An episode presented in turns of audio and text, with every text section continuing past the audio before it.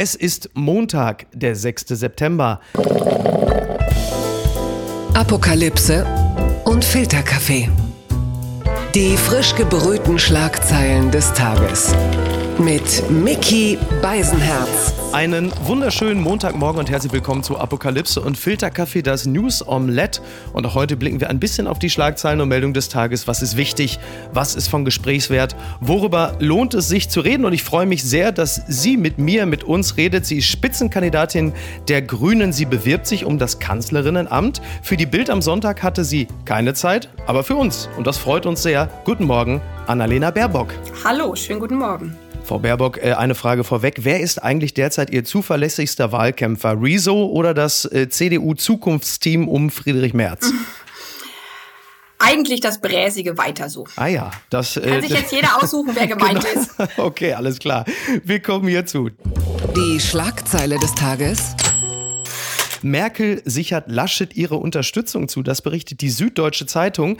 Bundeskanzlerin Angela Merkel hat bei einem öffentlichen Auftritt mit NRW-Ministerpräsident Armin Laschet in Klammern beide CDU, das scheint offensichtlich wichtig zu sein, das noch zu bemerken, ihre Unterstützung für den Unionskanzlerkandidaten bekräftigt. Zitat, Armin Laschet für dieses größte Bundesland der Bundesrepublik Deutschland sehr erfolgreich. Und wer so ein Land führen kann, kann auch die Bundesrepublik Deutschland als Kanzler führen. Und sie sagt noch, das möchte ich noch anfügen, Armin Laschet weiß, um meine Unterstützung. Die Älteren unter uns erinnern sich noch an die Zeiten, in denen Angela Merkel jemandem die volle Unterstützung zugesichert hat und das vollste Vertrauen. Meistens war es danach vorbei. Die Frage, ist es in diesem Falle auch so, Frau Baerbock? Ja, daran habe ich auch äh, gerade äh, gedacht. Ähm, wir werden sehen.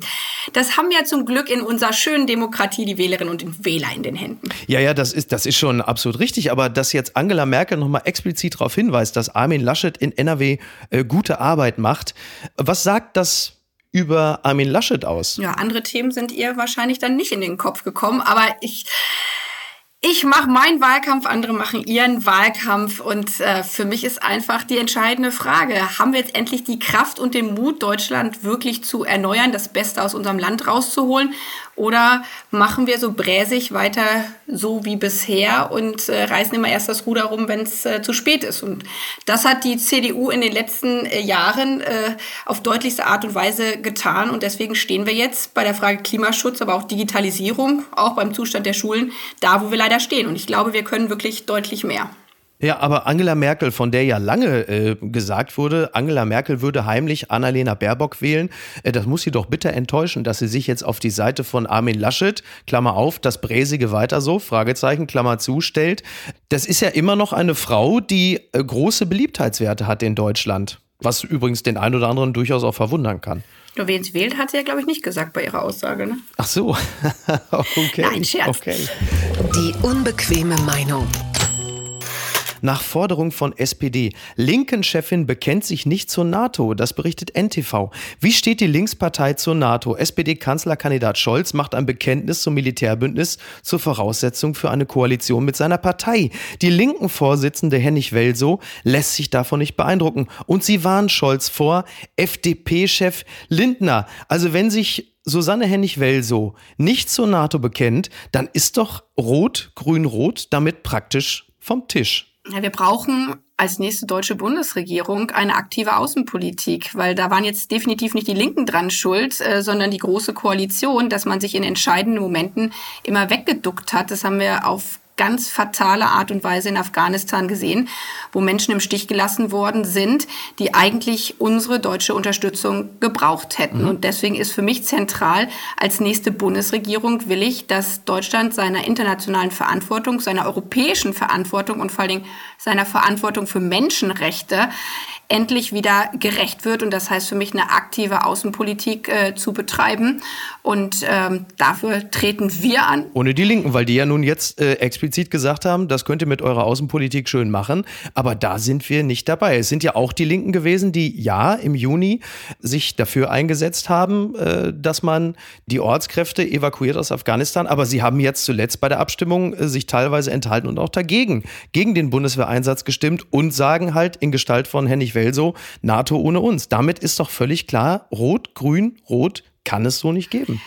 Wenn man sich weigert, Menschen, die in Not sind, äh, mit Hilfe der Bundeswehr zu retten, weil man einfach ein dogmatisches Nein äh, zur Bundeswehr hat, mhm. ja, dann weiß ich auch nicht, wie man ähm, Außenpolitik in Zukunft betreiben will. Das unterscheidet äh, uns Grüne an dieser Stelle, das unterscheidet mich auch äh, sehr deutlich von der Linken in dieser Haltung, weil es gibt einfach Verbrechen, Menschenrechtsverbrechen weltweit, Völkermord. Ich war äh, vor knapp zwei Jahren selber im Nordirak, habe Jesiden getroffen, äh, die vom IS IS verschleppt worden sind. Äh, und wenn man sich diese Geschichten, die die Frauen erfahren haben, zwangsverschleppt, vergewaltigt, als Sexsklavin gehalten worden und dann mit der Frage konfrontiert wird, aber ihr wusstet doch, wo wir waren, warum habt ihr nichts getan, und, um uns aus dieser furchtbarsten Hölle herauszuholen, dann ist jedenfalls meine außenpolitische Haltung nicht zu sagen, ja, da mache ich die Augen vor zu vor solchen Schicksalen, sondern das ist immer die Frage, sich in solchen Momenten genau zu fragen, wie können wir Menschenleben schützen ähm, und was braucht es dafür für Mittel? Genau. Und das muss man dann immer abwägen, ob in solchen Fällen Militär helfen kann oder nicht.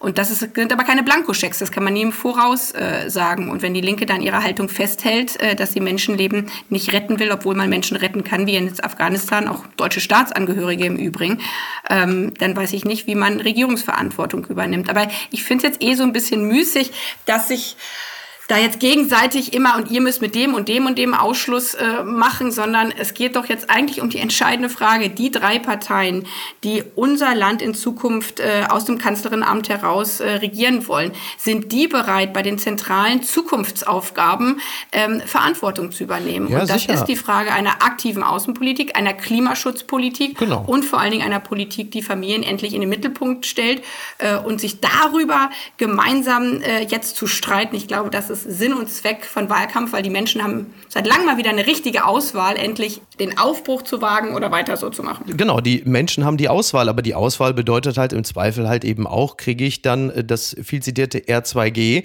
oder halt eben nicht. Das äh, macht die Auswahl ein bisschen kleiner und das macht es manch einem Wähler oder einer Wählerin ja auch leichter zu sagen, ach guck mal, es läuft auf die Ampel hinaus. Jetzt ist nur die Frage, wie kriegen Sie es hin, bei den Koalitionsverhandlungen dafür zu sorgen, dass Lindner nicht wieder entsetzt aufspringt und geht.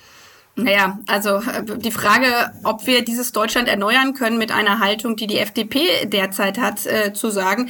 Aber Klimaschutz uns ist uns herzlich egal äh, und wir wollen vor allen Dingen die Reichsten in unserem Land äh, entlasten. Uns kümmert es nicht, dass jede fünfte Kind in Armut lebt. Ich glaube nicht, dass das die Zukunft äh, in unserem Land ist. Das ist. Ihr Eindruck? Ist das Ihr Eindruck von der FDP? Meinen Sie, das ist der FDP egal? Die FDP sagt doch immer ihrerseits, für den Klimaschutz haben wir nur grundsätzlich einen anderen Ansatz. Sie sagen ja auch nicht, das ist uns egal, oder? Also ich habe zumindest auf keinem Plakat Plakat gelesen, dass das da so stand.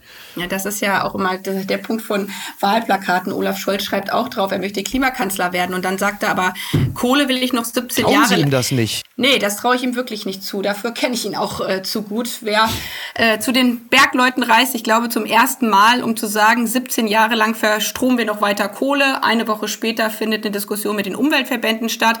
Da erzählt man dann, auch 2034 könnte ich auch aussteigen.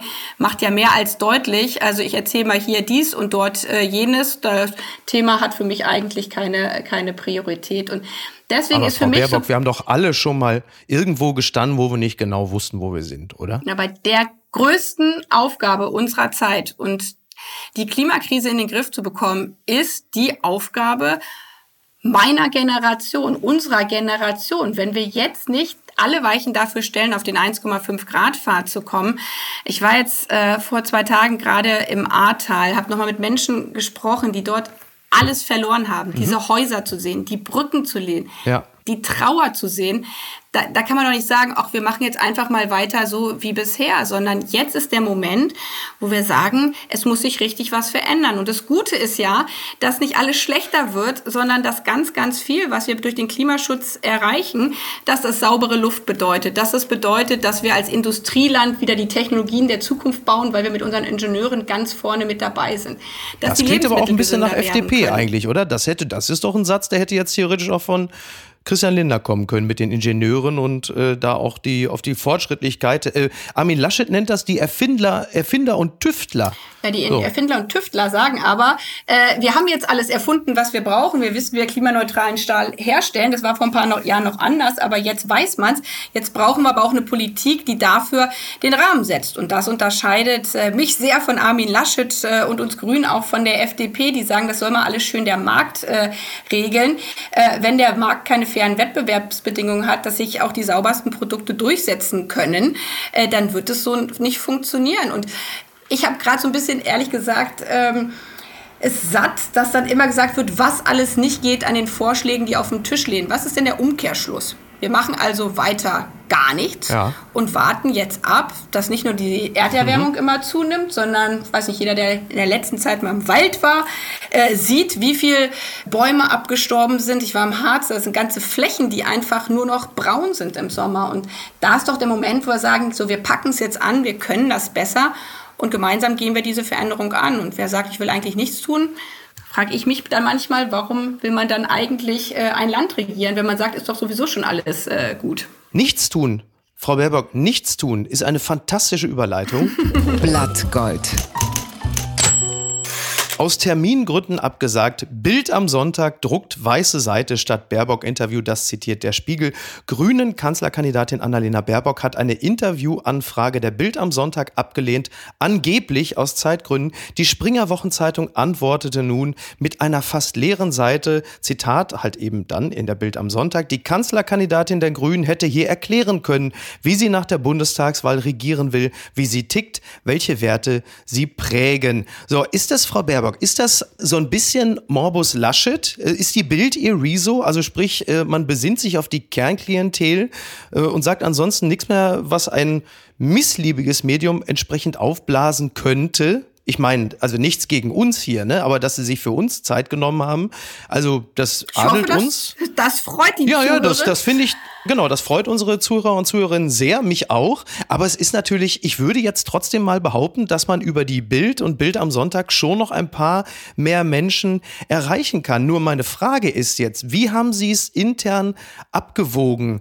Ist die Gefahr des Fehlerpotenzials größer gewesen als das Wählerpotenzial? Nein, wir haben zig Anfragen, äh, natürlich in so einer heißen äh, Wahlkampfphase. Die Bild am Sonntag, Frau Baerbock. Die Bild, ich brauche nur Bild, Bams und Glotze, hat Gerhard Schröder gesagt. Gut, das war 98, aber trotzdem. Wir sind jetzt ja 20 Jahre später und im Jahr 2021 bedeutet für mich im Kontakt sein vor allen Dingen Podcast, Publikum und Instagram. Also die Gefahr hätte ja durchaus bestanden, hätten Sie denen ein Interview gegeben, dann hätte es schnell geheißen, nächsten Tag, Baerbock will Veggie-Pflicht oder so. Ne? Also wir sind uns ja, glaube ich, beide einig, dass sowas da schnell passieren kann. Aber trotzdem wäre es doch möglich, über dieses Medium den ein oder die andere noch zu erreichen. Aber wissen Sie, wie viele Zeitungsinterviews ich äh, in der letzten Zeit abgesagt habe, wie viel leider auch Veranstaltungen ich nicht machen kann. Mhm. Bei mir direkt äh, im Wahlkampf, aber auch woanders. Und mir ist es wichtig, mit dem Menschen direkt im Gespräch zu sein, zu sagen, was wollen wir eigentlich in Deutschland besser machen? Das funktioniert am besten äh, auf den Veranstaltungen, auf den Marktplätzen. Da können bei uns jedenfalls, bei den anderen nicht, aber bei uns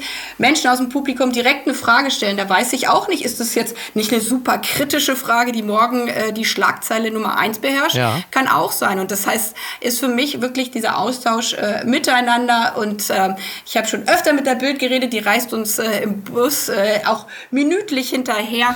Ähm, aber okay. es gilt immer in einem Wahlkampf auch klare Prioritäten zu setzen. Werden Sie von, von Julian Reichelt in seinem Hammer gestalkt? Ist es das? Nicht persönlich. Okay, verstehe. Ähm, die, oh, ich lasse das mal so stehen. Ähm, mal zum Wahlkampf generell.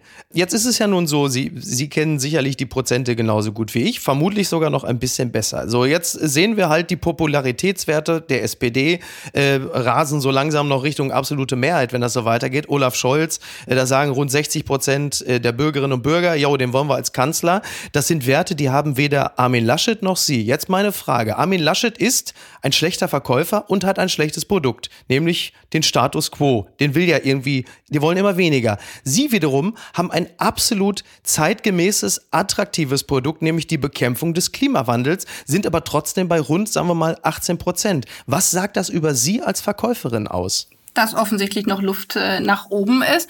Aber das hat ja auch der Wahlkampf äh, gezeigt, dass es ganz, ganz lange nicht um Inhalte ging. Und deswegen auf die Frage, die wir gerade hatten, äh, warum ich so klare Priorität darauf setze, wirklich vor Ort mit den Menschen zu sein, ganz, ganz viel zu reden, mhm. äh, weil es für mich darum geht, über die große, große Frage unserer Zeit zu äh, reden, wie wollen wir zusammenleben. Und das jetzt, ich habe Klimaschutz mehrfach genannt, das ist aber auch, ja. wollen wir endlich Kinder und Familien in den Mittelpunkt äh, zu stellen. Und da ist es mir einfach wichtig, als Person auch äh, vor Ort zu sein, weil ja, Das ist klar, wenn wir bei 18 bis 20 Prozent gerade stehen. Ähm, wenn wir dieses Land wirklich erneuern wollen, dann brauchen wir noch ein paar mehr Stimmen. Ja. Äh, und das heißt, äh, jetzt in den nächsten Wochen viele Menschen zu überzeugen, den Mut zu haben, äh, diese Erneuerung jetzt gemeinsam an der Wahlurne auch zu wählen. Ähm, weil Sie gerade sagten, nah bei den Menschen. Das, äh, ähnlich hat es Armin Laschet am Wochenende auch versucht. Er war ganz nah bei den Menschen, sehr, sehr nah, ungefähr auf 20 Zentimeter Abstand, als dann ein Querdenker, ja, von einer Bühne kann man gar nicht sprechen, weil Armin Laschet jetzt nicht höher stand als der Rest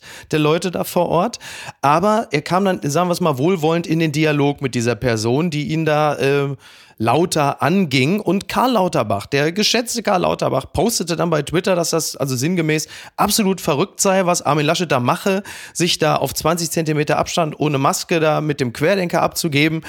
Und da habe ich mich schon gefragt, ob Karl Lauterbach nicht vielleicht auch manchmal ein bisschen zu viel getwittert hat. Wie, wie empfinden Sie eigentlich, wenn solche Dinge, ich behaupte jetzt, völlig ja, zu Unrecht aufgeblasen werden und jemand, der wie Armin Laschet, also bei Armin Laschet ist ja jetzt wirklich so, dass das Prinzip Lothar Matthäus da. Du nennst den Namen, es wird gelacht und alles, was er macht, ist so ein bisschen, es schulzt, es Martin schulzt so ein bisschen, so wie in der Schlussphase des Wahlkampfes. Wie nehmen Sie das eigentlich wahr? Stehen Sie daneben und denken, ein Glück, dass ich es ausnahmsweise nicht abbekommen habe? Oder empfinden Sie da, ich sag mal, Mitgefühl oder finden Sie es gut, wenn der Mitbewerber einen drüber kriegt, weil er es im Zweifel auf Ihr Konto einzahlt? Nee, also Schadenfreude finde ich, ist nicht eines der stärksten menschlichen äh, Gefühle. Und aber ein menschliches Gefühl ist es trotzdem. Also nicht, es ist nicht das Stärkste, aber es ist ein, oder es ist nicht das Schönste, aber eins der stärksten, sagen wir nee, mal so. aber die Frage ja, was ich empfinde. Ich empfinde das äh, nicht, weil mir geht es darum, als Politikerin auch immer Mensch zu sein. Und mhm. ähm, ich habe das auch manchmal, oh, da hat sie was wieder falsch ausgesprochen oder da hat sie sich mal äh, vertan. Ja. Aber wenn man nur in Sprechblasen redet, wenn man nur ab vorgefertigte Statements äh, vorliest, mhm. ich glaube, dann macht man, schottet man sich so ab, dass man das, was wichtig ist, auch für gute Politik, Empathie zu haben, ja. unterschiedliche Menschen zu sehen, auch zu spüren, Mensch, da geht es mal jemandem nicht so gut oder was braucht eigentlich die Person, die ganz anders ist als andere andere, das ist mir total wichtig. Einen klaren Kurs zu haben, auch in manchen Momenten Härte zu zeigen, auch immer Politik äh, mit, mit dem Herzen und mit Empathie äh, zu machen und deswegen im Wahlkampf immer nur Haltungsnoten äh, zu verteilen das ist ehrlich gesagt äh, nicht so meine Art, sondern es geht doch um so, so, so viel mehr. Also wer mehr miterlebt hat, ich habe selber zwei Kinder, mhm. was es heißt, dass über anderthalb Jahre die Schule nicht funktioniert hat, ja. das ist doch das, was sich die Leute fragen, wie können wir das in Zukunft endlich besser machen ähm, und nicht, ob, ob jemand gerade seine Maske verkehrt herum aufhat. Naja, klar, aber in der Regel ist es ja so, die Konkurrenz freut sich natürlich, wenn sich äh, der Mitbewerber auf die Schnauze legt. Ähm, nur, wie Sie richtig sagten gerade, es ist schön, wenn mit Herz und Leidenschaft Politik gemacht wird. Aber also der große Tommy Schmidt nennt diese Menschen gerne Rüffelschweine, die darauf warten, äh, dass irgendwas passiert und man sie dann zurechtweisen kann. Und das ist doch auf dieser, also derzeit ja, gerade bei Social Media ist es ja nur komplett auf die Spitze getrieben. Man traut sich doch einfach nichts mehr. Also wie häufig wirkt Ihr Team auf Sie ein und sagt, Annalena, wenn du da rausgehst, um Gottes Willen, pass auf, was du sagst. Natürlich sollte man sich auch vorher überlegen, äh, was man sagen will. Sollte aber mein, immer, meine ja, eigene Erfahrung, ja. also das war ja auch äh, in den letzten Wochen und Monaten, da ging es ja bei mir auch ein bisschen äh, auf und ab. Und da habe ich auch erlebt, was es bedeutet, einen Shitstorm ähm, äh, zu haben. Mhm. Und da denkt man manchmal, hm, vielleicht, vielleicht sollte man ein bisschen vorsichtiger sein. Aber wenn Angst das ist, was einen selber treibt, äh, ja. dann, dann hat man nicht mehr den Mut, wirklich Dinge zu, zu verändern. Und daher ist es für mich wichtig, aber das kann ja nur jeder selber für sich zu entscheiden, authentisch äh, zu bleiben und zugleich natürlich sich auch immer klar zu machen, ähm, was sind eigentlich die wichtigen Themen, äh, die ich ansprechen ähm, will. Und das genau. Social Media hat finde ich ja wahnsinnig äh, viel für uns alle getan, dass wir weltweit miteinander kommunizieren können, dass wir Informationen aus dem letzten Winkel der Welt bekommen, aber mhm. natürlich auch Hass und Hetze befördert. Und zwar nicht nur bei Politikerinnen, sondern manchmal trifft es einfach eine Schülerin, wo ein Foto hochgeladen wird. Total. Und deswegen finde ich wichtig, jetzt mal unabhängig von Politik, dass wir klar auch als Gesellschaft darüber reden, was hat das eigentlich für Grenzen und wie können wir dafür sorgen, äh, dass auch im Netz äh, Hass und Hetze nicht ins Unendliche ausartet, sondern dass wir auch den Plattformbetreibern deutlich gemacht wird, ihr könnt da nicht einfach ähm, alles stehen lassen, ähm, wenn das eigentlich in massive Verletzungen ähm, der Persönlichkeitsrechte oder auch äh, in die Strafbarkeit reingeht. Total. Wir, wir sind uns, glaube ich, einig, dass das aber nicht nur für Schülerinnen gilt und Politikerinnen, sondern selbst für Menschen wie Armin Laschet beispielsweise, der seinerseits, glaube ich, auch schon Dinge über sich hat lesen müssen im Netz, äh, die weit entfernt sind von dem, äh, was das Fairnessgebot noch zulässt. Ja, das ist klar. Das war mein, mein Punkt. Das gibt's doch gar nicht. Auch Merkel und Laschet für Verhandlungen mit den Taliban, das berichtet die Welt. Bundeskanzlerin Angela Merkel und CDU-Kanzlerkandidat Armin Laschet halten eine Kooperation mit der Taliban für unausweichlich. Diese seien in Afghanistan jetzt diejenigen, die man ansprechen muss, befand Merkel. Ja, herzlichen Glückwunsch, haben wir es doch äh, wieder mal hingekriegt. Wie froh sind Sie eigentlich, dass diese peinlichen Bilder von EU-Vertretern und auch Vertretern der Bundesregierung, die dann mit den Taliban am Verhandlungstisch sitzen, höchstwahrscheinlich nicht in ihre Amtszeit fallen werden. Und zwar nicht deshalb, weil sie nicht Bundeskanzlerin werden, sondern weil die Bundesregierung höchstwahrscheinlich noch bis äh, März nächsten Jahres im Amt sein wird. Kein Millimeter froh, weil ich meine, hier geht es darum, ich glaube, das ist immer so, was mein Antrieb auch ist, zu sagen, ja, wir als Grüne treten bei dieser Bundestagswahl ähm, an, wirklich dieses, diese Regierung äh, federführend anzuführen. Man muss sich ja immer vergegenwärtigen, äh, um was es hier eigentlich außenpolitisch geht. Die Taliban Lösegeld. sind eine islamistische. Es geht um Lösegeld. Naja, die Taliban sind ein, eine islamistische Terrororganisation und deswegen die Fehlentscheidung, die es in den letzten Wochen dazu gegeben hat, dass man erst gesagt hat, aus innenpolitischen Gründen möchte man ähm, weiter nach Afghanistan abschieben. Was dann mhm. daraus gefolgt ist, ist, dass man sich äh, eben nicht äh, die Ortskräfte frühzeitig herausgeholt hat, weil man die Visa-Verfahren nicht vereinfachen wollte. Das waren katastrophale Fehlentscheidung, wo wir eine Debatte im Deutschen Bundestag haben, wo keine Selbstkritik kam und gesagt hat, okay, wir müssen das komplett äh, aufarbeiten, sondern man einfach so darüber hinweggegangen sind. Und auf die Frage deswegen, wie sehr freue ich mich, äh, dass da irgendwie jetzt äh, die Bundesregierung in der Verantwortung ist äh, und noch nicht ich oder wir Grünen, kein Millimeter freue ich mich, weil es ist doch jetzt in Das ist natürlich auch zynisch die Frage, das ist klar, ja, aber, aber, letzten Endes äh, läuft es ja darauf hinaus, wie es irgendwann läuft. Ja, ne? das Thema bewegt mich nur so und da wir ja wenn wir sagen, da schließen sich Fenster, heißt das nicht, dass wir gar nichts mehr tun können. Jetzt ist mhm. immer noch äh, ein Millimeter von Fenster offen, Menschen in diesen Momenten aus Afghanistan rauszuholen. Zivilgesellschaftliche Akteure haben das ja hinbekommen für Einzelne über den Landweg. Und doch ist, ja. dann ist doch jetzt oberstes Gebot auch der Bundeskanzlerin, des Außenministers, genau das jetzt zu tun. Und äh, dass jetzt gesagt wird, naja, wir müssen mal gucken, ob wir die Taliban nicht doch schon mit diplomatischen äh, ersten Schritten anerkennen. Das finde ich wirklich komplett falsch. Wir ja können eine islamistische Terrororganisation nicht als legitime Regierung anerkennen. Aber wird es nicht so laufen, wie es dann immer läuft, wenn der Schrecken und die Wirkmacht der Bilder bei Social Media erstmal abgeklungen ist, dass man irgendwann mit den Schultern zuckt und ein, sagen wir mal, grüner Außenminister Cem Özdemir oder vielleicht eine Außenministerin, Annalena Baerbock, wer weiß, wird dann irgendwann möglicherweise auch dorthin fliegen, weil wir ja mit China, mit Saudi-Arabien auch Geschäfte machen und dann fällt irgendwann das Wort Wandel durch Annäherung. Können Sie ausschließen, dass irgendwann eine neue Bundesregierung, die höchstwahrscheinlich dann eine rot-grüne Beteiligung hat, mit den Taliban an einem Tisch sitzt und über Strategien spricht oder auch im Zweifel den diplomatischen Weg wählt, um halt sich um die Ortskräfte, die dann noch bleiben, zu bemühen. Man muss jetzt mit einzelnen Vertretern äh, der Taliban, aber nicht indem man sagt, wir erkennen euch äh, an, auch reden. Ansonsten äh, kriegen wir da Menschen äh, nicht raus. Aber das kann man auch auf anderen Wege machen. Also Außenpolitik ist immer komplex, ist oftmals eine Wahl zwischen Pest und Cholera und trotzdem hat man eine Wahl. Und das bedeutet für mich in diesem Moment und auch für eine zukünftige Bundesregierung, dass man seinen eigenen Werten und seiner eigenen Haltung äh, treu sein muss und zugleich schaut, wie man Menschenleben retten kann. Und ich habe daher schon vor ein paar Wochen den ganz konkreten Vorschlag gemacht, wir brauchen eine Afghanistan-Konferenz, wo man sich mit den Anrainerstaaten, das sind alles andere als äh, demokratische Länder und nichtsdestotrotz ja, mit den Anrainerstaaten ja. äh, zusammensetzt. Äh, wo man darüber spricht äh, mit NATO-Vertretern und dann auch China und Russland. Mhm. Wie sorgen wir jetzt dafür, dass wir Menschen, die mit ihrem Tod bedroht sind, aus Afghanistan herausbekommen? Und, und das sind doch die Punkte, wenn man das noch nicht mal tut,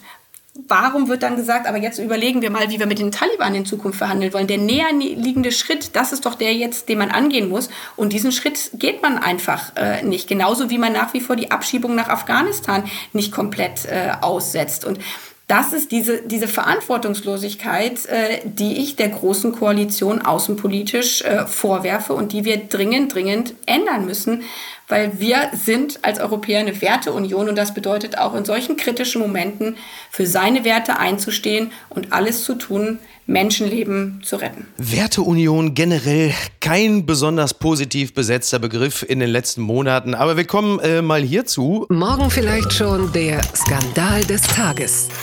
Landwirte beklagen Ernteausfälle. Der Klimawandel setzt auch der Kartoffel zu, das berichtet NTV. Jetzt, jetzt wird's langsam, jetzt wird's juicy. Jeder Deutsche isst statistisch 60 Kilogramm Kartoffeln im Jahr. Sie ist eine der wichtigsten Nutzpflanzen der Menschheit, doch die Knolle reagiert sensibel auf Klimaveränderungen. Forscher versuchen daher eine möglichst resistente Sorte zu finden. Ich habe erst dachte genmanipulierte Kartoffel. Ich dachte erst äh, geht's Ralf Möller gut, aber äh, was bedeutet das denn in Zukunft? Äh, Pommes rot-weiß bald 8 Euro, weil die Kartoffel äh, äh, dann einfach nicht mehr so günstig zu haben wird. Jetzt müssen sie mich natürlich als, als, also als Pommes Ultra, jeder, der mich kennt, weiß, dass das gelogen ist, äh, müssen sie mich natürlich beruhigen. Ich bin aber Kartoffel Ultra. Äh, ich liebe Kartoffeln, vor allem Kartoffelbrei. Was für ein Satz. Dürfen wir das gerne zitieren? Ich bin ein Kartoffel Ultra. Ja. Damit könnten Sie übrigens theoretisch auch ein paar Bildleser wieder beruhigen mit diesem Satz. Ne? Ja. Ich sag's nur. Zwei Fliegen mit einer Klippe, würde ich sagen. Ähm, aber es macht ja so deutlich, dass die Klimakrise nichts Abstraktes ist. Und es macht halt auch so deutlich, warum wir jetzt, und jetzt ist das Jahr 2021, und nicht, wie andere sagen, irgendwie 2045, ja. sondern warum wir jetzt handeln müssen. Es, die Kartoffel ist es, äh, die betroffen ist. Es sind genauso unsere Singvögel. Wir wissen seit die Jahren, will ich aber nicht essen. dass gewisse, ja, aber die wollen wir vielleicht noch hören, die Nachtigall okay. oder oder der Wald, wo, wo die Bäume vertrocknet sind. Die Auswirkungen der Klimakrise sind so real und wir ziehen uns gerade komplett den Boden unter den Füßen weg, äh, weil wir nicht genug tun. Und wer will, dass wir weiterhin leckere deutsche Kartoffeln essen können, mhm. der muss sich bei dieser Bundestagswahl entscheiden, ähm, ob wir jetzt endlich volle Kanne auf, auf Klimaschutz äh, gehen. Und, und das ist die Abstimmung, die jetzt ansteht, weil die nächste Bundesregierung wird die Bundesregierung sein, die wirklich noch aktiv Einfluss auf die Begrenzung der Klimakrise nehmen, nehmen kann.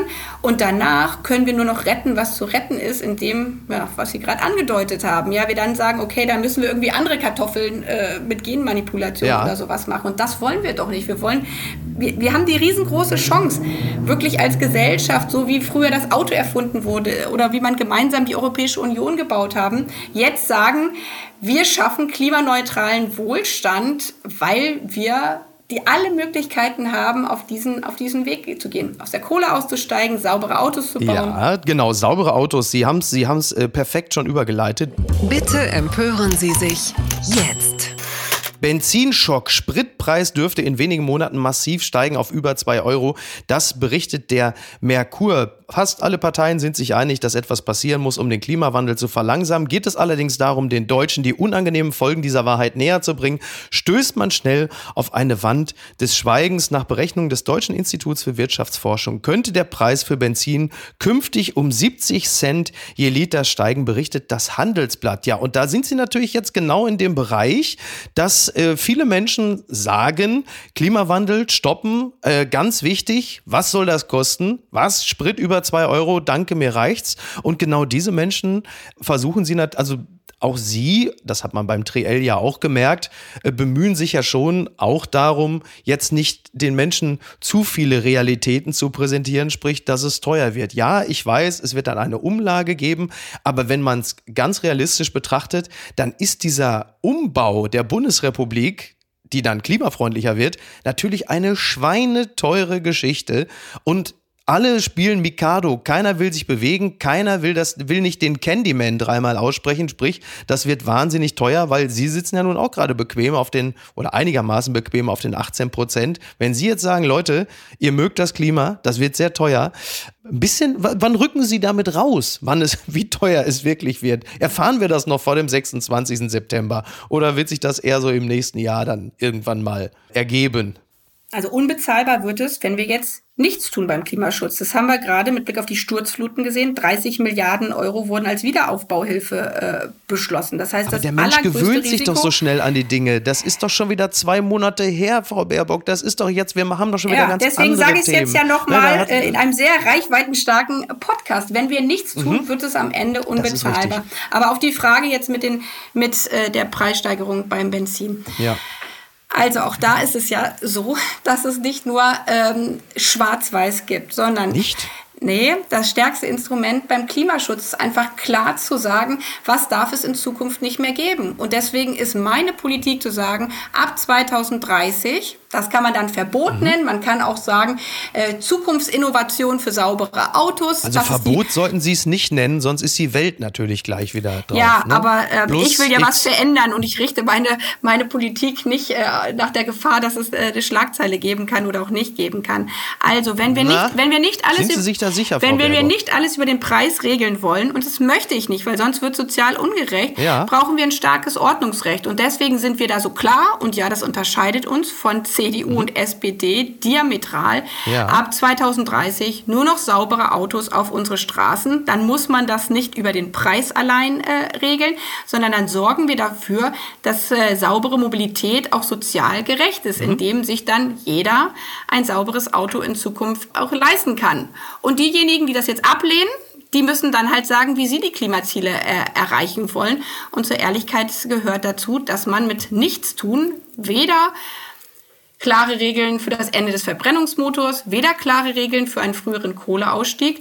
So werden wir die Klimaziele nicht erreichen und dann gefährden wir mhm. mehr als die deutsche Kartoffel. Ja, ja. ja. Die Zukunft unserer Kinder. Die ja, ja, die, ja, also Frau Baerbock, Sie erwähnen die Kinder ja häufiger als äh, die Frau von Reverend Lovejoy in den Simpsons. Ne? Also man merkt es Ihnen schon an, dass das Thema Kinder schon eines ist, was gerne und häufig erwähnt wird, äh, weil, weiß man auch in Filmen, Kinder und Tiere gehen immer. Nee, weil ich das verantwortungsvolle äh, Politik nenne. Wir haben als Grüne, unser erstes Plakat war, wir haben die Erde von unseren Kindern nur geborgt. Und, und das ist äh, für uns eine, eine Haltung, die man nicht dann abgibt, wenn man sagt, jetzt wird's mal schwierig gerade äh, mit äh, politischen Entscheidung, sondern darum geht es doch. Und das Bundesverfassungsgericht hat, äh, ich meine, das hätte man auch sich niemals träumen lassen, dass ein Bundesverfassungsgericht mal der Politik sagt, so Leute, so geht's nicht weiter, weil euer Nichthandeln äh, gefährdet die Freiheit äh, zukünftiger Generationen. Und wer dieses Urteil ernst nimmt, der muss jetzt auch sagen, wie sorgen wir dafür, ja. dass zukünftige Generationen, und das ist Deutschkinder, ja. äh, auch 2040 äh, im September noch rausgehen können, äh, wenn die Sonne scheint und äh, die, die Erde sich nicht so erwärmt hat, dass das dann bei uns äh, nicht mehr möglich ist. Olaf Scholz fand das ja richtig cool, Zitat, dieses Urteil vom Verfassungsgericht. Er hat es nur offensichtlich nicht gelesen. okay, wir kommen mal hierzu. Unterm Radar. Äh, heute ist Anti-Prokrastinationstag. Also heute soll man die Prokrastination bekämpfen.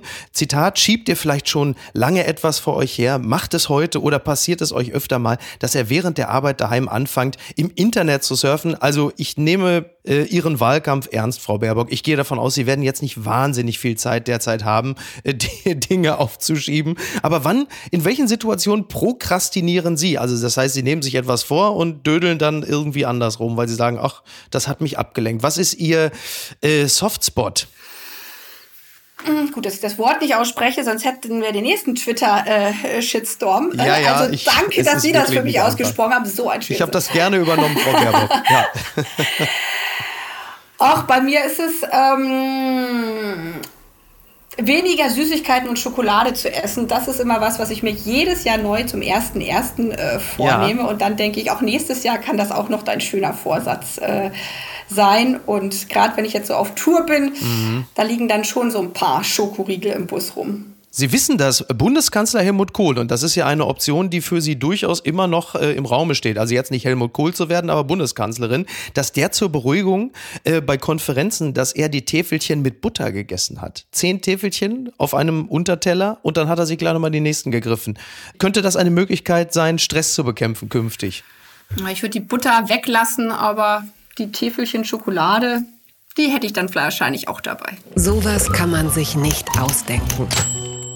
Kartok meldet, eine Seite, die ich nicht kannte, Union Minister Nitin Gadkari will introduce new rule to make car horns sound like Indian musical instrument. Music to the ears, quite literally. Nitin Gadkari, while expressing his displeasure over the sound of the horns, has said that the department is working on changing the sound of horns. Also, um es mal ganz klar zu sagen, das wäre ja auch eine Möglichkeit, wenn die äh, Städte zu voll sind mit zu vielen lauten Autos, man nimmt einfach die Hupe raus und und ersetzt es durch ein schönes Musikinstrument. Wäre das nicht vielleicht eine Verkehrswende, Frau Baerbock? Ja, wenn man den Motor austauscht, äh, dann ist es auch gleich viel leiser in den Städten mit E-Autos. Und hm. da bin ich wieder bei dem Punkt. Das Gute ist ja, dass ja, Veränderung Musik, auch viele, Musik. viele positive Nebeneffekte hat. Zum Beispiel, ja. dass die Autos nicht nur weniger CO2 ausstoßen, sondern auch noch deutlich leiser sind. Ja, nur du wirst dann umgemetert, wenn du über die Straße gehst, weil so ein V8, da hörst du natürlich im Zweifel, wenn er rangerauscht kommt. Ja, da ne? gibt es ja jetzt auch so schöne Sounds. Vielleicht meint er das, dieses, ja. dieses leichte Summen, äh, was es bei den E-Autos äh, gibt. Welche Melodie müsste das E-Auto spielen, um Ihren Gefallen zu finden, Frau Baerbock? Vielleicht äh, im Wahlkampfzeiten noch ein schöner Land. Ja? Das singen gerade sehr, sehr viele Menschen. Manche regen sich auch drüber auf, aber alle können es mitsingen. Sie können sich jetzt für die Kampagne entschuldigen und sagen, das wollen wir so nie wieder machen. Warum? Warum haben Sie nicht gesungen, Frau Baerbock? Sie wären ein schönes Meme geworden. Ja, ich, das weiß ich, weil meine Tochter mir schon verbietet, unter der Dusche zu singen und sagt, Mama, du kannst, du kannst nicht singen.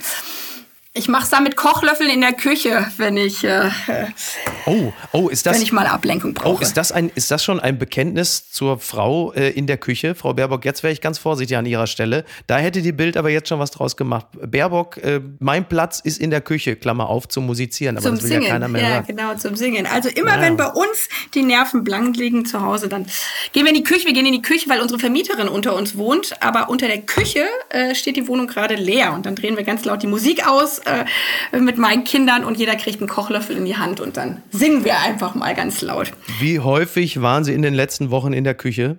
Ja, da, ich war äh, die meiste Zeit in meinem Tourbus und da haben meine Mitarbeiter und äh, okay. Fahrer äh, verboten, dass ich diese äh, diese Art äh, des äh, Stressabbaus praktiziere. Ganz weit vorne.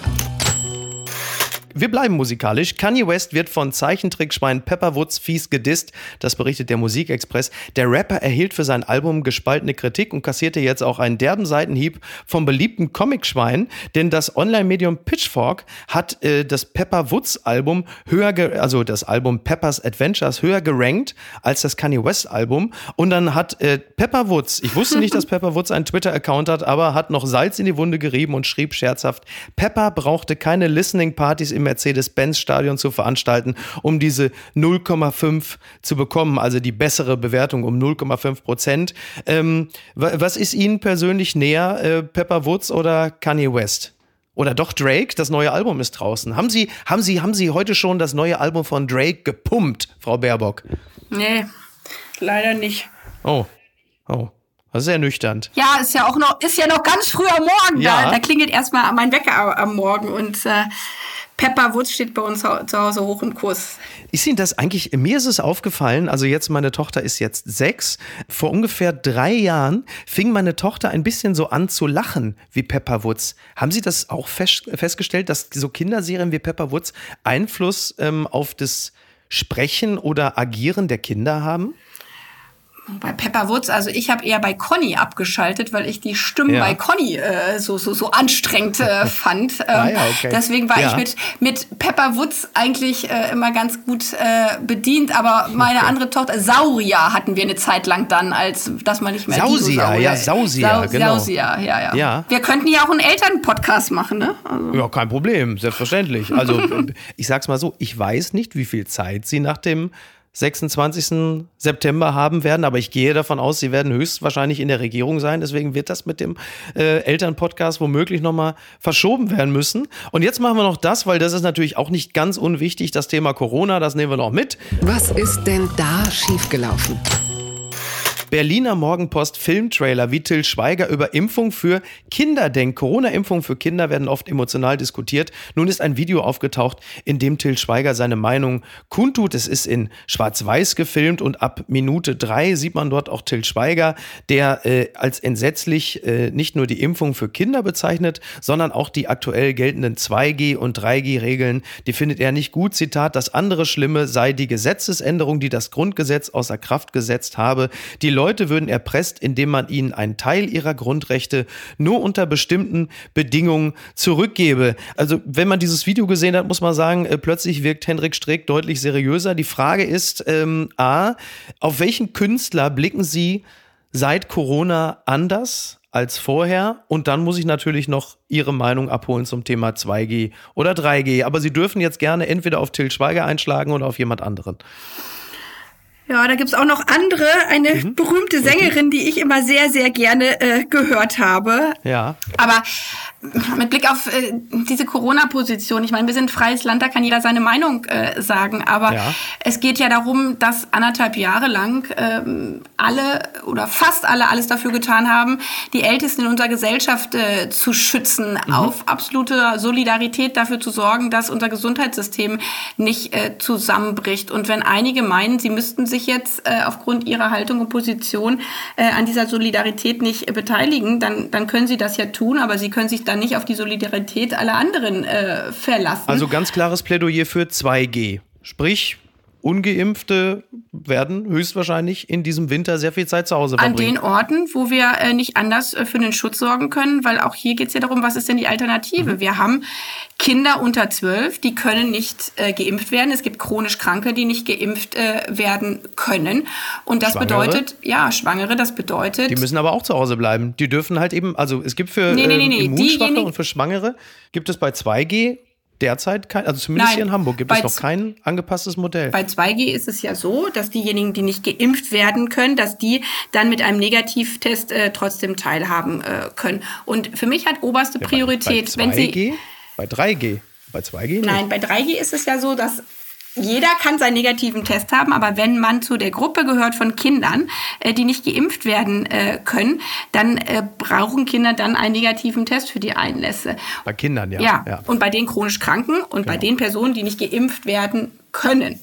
Bei denen wäre es dann mit einem Negativtest. Aber all die Menschen, die sich impfen lassen können, wenn sie sich entscheiden, sie, ihnen ist es wichtiger, nicht geimpft zu sein, anstatt äh, in, in einer Bar zu gehen, dann ist das ihre Entscheidung, äh, die sie treffen. Weil die Alternative ist doch, wir rasen wieder in einen Herbst hinein, wo wir dann Kindern, die anderthalb Jahre lang nicht vernünftig zur Schule gegangen sind, die zum Teil die Klasse wiederholen mussten, die zum Teil seelische äh, Folgeschäden davon getragen haben, weil es ist nicht in jedem Haushalt einfach nur alles super äh, zu Hause, dass wir dann in eine Situation geraten, dass wieder darüber diskutiert wird, dass wir im Zweifel die Schulen schließen. Und genau das will ich nicht. Kinder brauchen Schulen, Kinder brauchen Kita, Kinder brauchen Kinder, äh, um vernünftig aufwachsen zu können. Und deswegen müssen wir jetzt alles dafür tun, dass Schulen offen bleiben können und das heißt, die Impfquote deutlich nach oben zu bekommen.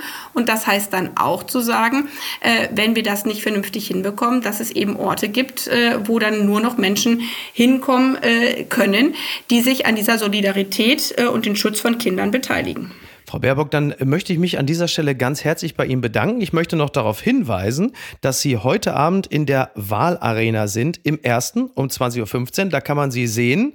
Und eine letzte Frage möchte ich noch von Ihnen haben. Wie fühlt sich das eigentlich an, wenn man zum Beispiel aus dem Triell kommt und einfach bemerkt, dass jemand wie Olaf Scholz, der eigentlich, also, ne, das ist ja derzeit, dieser Wahlkampf war ja bislang so ein Wettstolpern und der Gehende lag plötzlich vorne, Olaf Scholz. Wie sehr nervt das eigentlich, dass jemand, der alles so stumpf aussitzt und auch ein bisschen wegmerkelt, dass er so populär ist? Und was bedeutet das eigentlich über die eigenen Angriffspläne? Also, wie viel, wie viel Dampf können Sie sich eigentlich erlauben, wenn Sie merken, dass das gar nicht gewünscht ist bei den Wählern und Wählerinnen?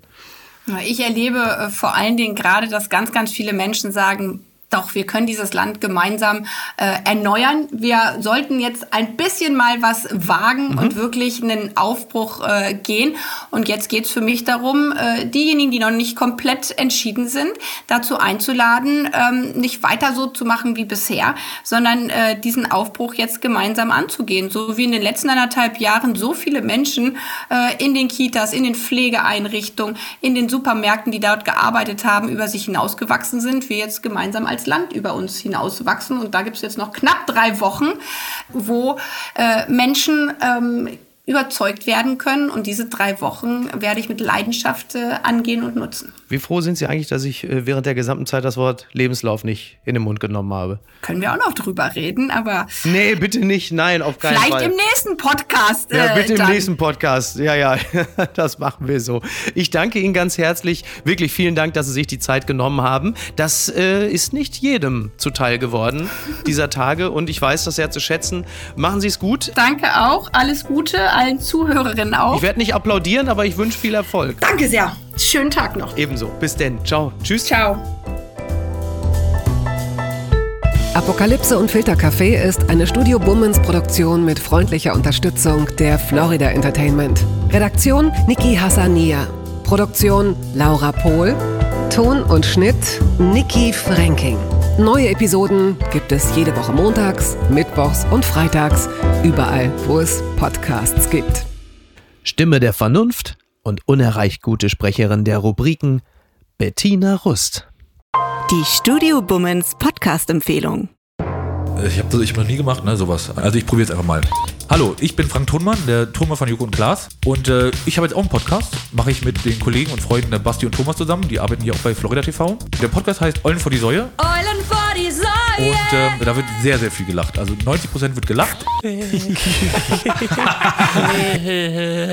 und nebenbei kann man noch ein bisschen was lernen über Tonmann zum Beispiel. Oder äh, wie man äh, Lanzenbericht auch. Jeden Donnerstag. Eulen vor die Säue. Überall, wo es Podcasts gibt. Nur für Menschen über 10 Kilo.